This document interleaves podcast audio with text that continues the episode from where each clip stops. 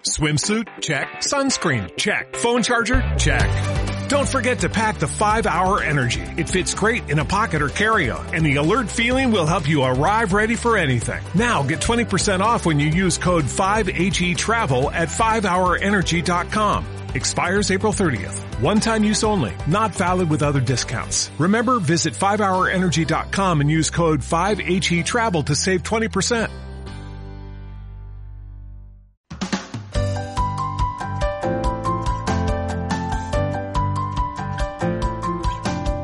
Capital, la Bolsa y la Vida, con Luis Vicente Muñoz. Y ahora en Capital Radio, unos minutos para la inteligencia económica en los que vamos a hablar de cine, pero del cine en clave empresarial. Vamos a ver cómo están de salud económica, de salud financiera los cines, las empresas de cine, si están pagando a tiempo o no a sus proveedores, cómo están de riesgo de impago en una circunstancia de gran transformación social en, el, en la que, bueno, a todos nos sigue gustando ver cine, pero puede que no en el cine. Bueno, Pavel Gómez del Castillo, responsable de comunicación de crédito y caución, ¿cómo estás? Muy buenos días. Buenos días, Luis Vicente. Tú también eres cinéfilo, seguro, como casi ¿Sí? todos. Sí, sí, así es, pero es que es lo que tú estás contando, que al final los cines están afrontando no solo la pandemia, como el resto de los sectores económicos, sino también cierta incertidumbre acerca del cambio estructural que ha provocado la, la, pandemia en el modo en el que todos consumimos el audiovisual, ¿no? Pues aquí tenemos el último informe con los últimos datos de Inside View. ¿Cómo está el sector ahora mismo en riesgo de impago? Bueno, pues eh, de acuerdo con el análisis de Inside View, digamos que el 28% de las empresas de exhibición cinematográfica, eh, están ahora mismo en un alto riesgo de, de impago, lo cual es una tasa mmm, bastante elevada. Casi la tercera parte. Claro. Hay que pensar que el propio sector dice que sus niveles de facturación están todavía un 40% por debajo de los niveles prepandémicos, lo cual es hay muy pocos sectores que sigan ahí, ¿no?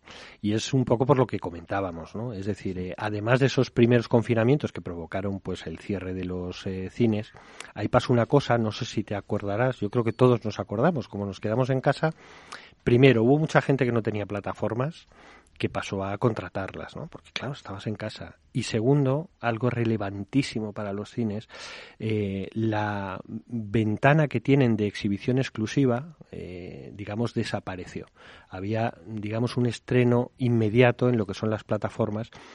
Y esta eh, siempre ha sido, de alguna manera, una barrera mmm, que ha protegido a, a las empresas de exhibición cinematográfica. A las salas los dos tenemos edad, yo creo, para acordarnos de, cuando irrumpieron los cineclubs, eh, los, los videoclubs. Eh, claro, eh, ahí el cine se protegió de esta manera. Es decir, eh, tú si querías ver una película tenías que ir a ver al cine y X meses después la podías alquilar si querías, ¿no? Pero no había, digamos, un estreno simultáneo en los dos formatos, ¿no? Esto es lo que ha perdido el cine en la pandemia y lo que están tratando, digamos, de, de recuperar porque es esencial, digamos, para su, para su subsistencia. ¿no? ¿Y qué están haciendo las empresas de cine al respecto? ¿Cómo financieramente se defienden?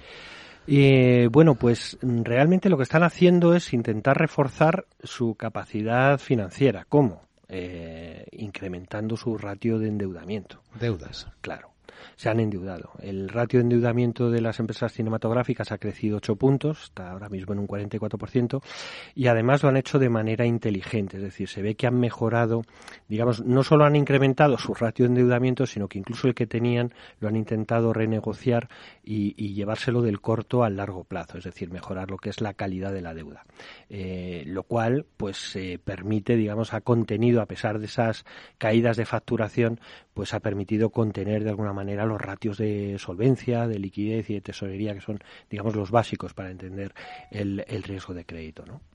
¿Hay más detalles en este informe de Inside View sobre a qué tipo de salas o de empresas les afecta más, a las modernas, a las antiguas? ¿Se defienden mejor unas que otras? Sí, la, fíjate, el, um, el, tamaño no es un sector, o sea, no es un factor definitivo. Eh, lo que vemos es que hay más o menos en todos los tamaños de empresa eh, el mismo ratio de, de, empresas con unos niveles eh, deteriorados de, de, su riesgo de crédito, pero la antigüedad sí es un factor. Eh, las empresas que tienen menos de 10 años, que están en esa primera década, son las que donde se concentra una mayor parte de estas empresas que tienen problemas. ¿no? Es el 38% de ellas están con, problemas de riesgo de crédito. Y esto va descendiendo a medida que se van haciendo más eh, maduras. Eh, de 10 a 25 años estás en un 26 y, por encima de 25 ya cae al 24 este porcentaje. Y hay otro sector ah, y hay otro factor también relevante que es el tema geográfico. Em, si cogemos, digamos, las seis provincias en las que hay más empresas, ¿no? vemos que, por ejemplo, en eh, Sevilla, el 37% de las empresas eh, de exhibición cinematográfica de Sevilla están en riesgo de impago. Eh, en Madrid también es altísimo, es el 34%, ¿no? Y luego ya va cayendo. Eh, tienes Alicante un 19, Barcelona un 16, Valencia un 15, Gerona un 5. Parece como que cuanto más pequeña es la ciudad, ¿no? Mm. Eh, más mm, cae este, esta tasa. ¿Por qué? Porque la gente sigue yendo al cine a lo mejor en esas ciudades y un poco menos en las ciudades que son un poco más grandes. Y hay menos competencia, seguramente también. También, claro. Es decir, la competencia es mucho menor y los márgenes obviamente son, eh, son mayores. Aunque hoy lo que se ve y el informe lo muestra es que en este sector la concentración es muy fuerte, ¿no? Más que en otros sectores. Sí, sí, este es un sector, digamos, que tiene una concentración muy grande para lo que es habitual de, de grande y mediana empresa. Estamos hablando de un 7%. Hay muchas cadenas. Claro, eh, y luego también, sobre todo, la, microempresa, que en casi todos los sectores está por encima del 70%. ¿eh? Aquí solo son un 55% de, de las empresas de exhibición cinematográfica. Luego, realmente es un sector, y eso también ayuda ¿eh? a, digamos, ser capaz de hacer lo que han hecho, de reforzar su capacidad financiera, de, de, ser capaces de mejorar su, su, la calidad de su deuda, de incrementar su endeudamiento, porque cuanto mayor es una empresa, más capacidad tiene para sentarse delante del banco y hablar de estas cosas.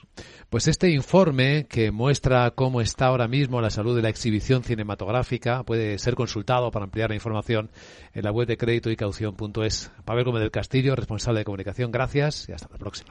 A vosotros y salud para todos.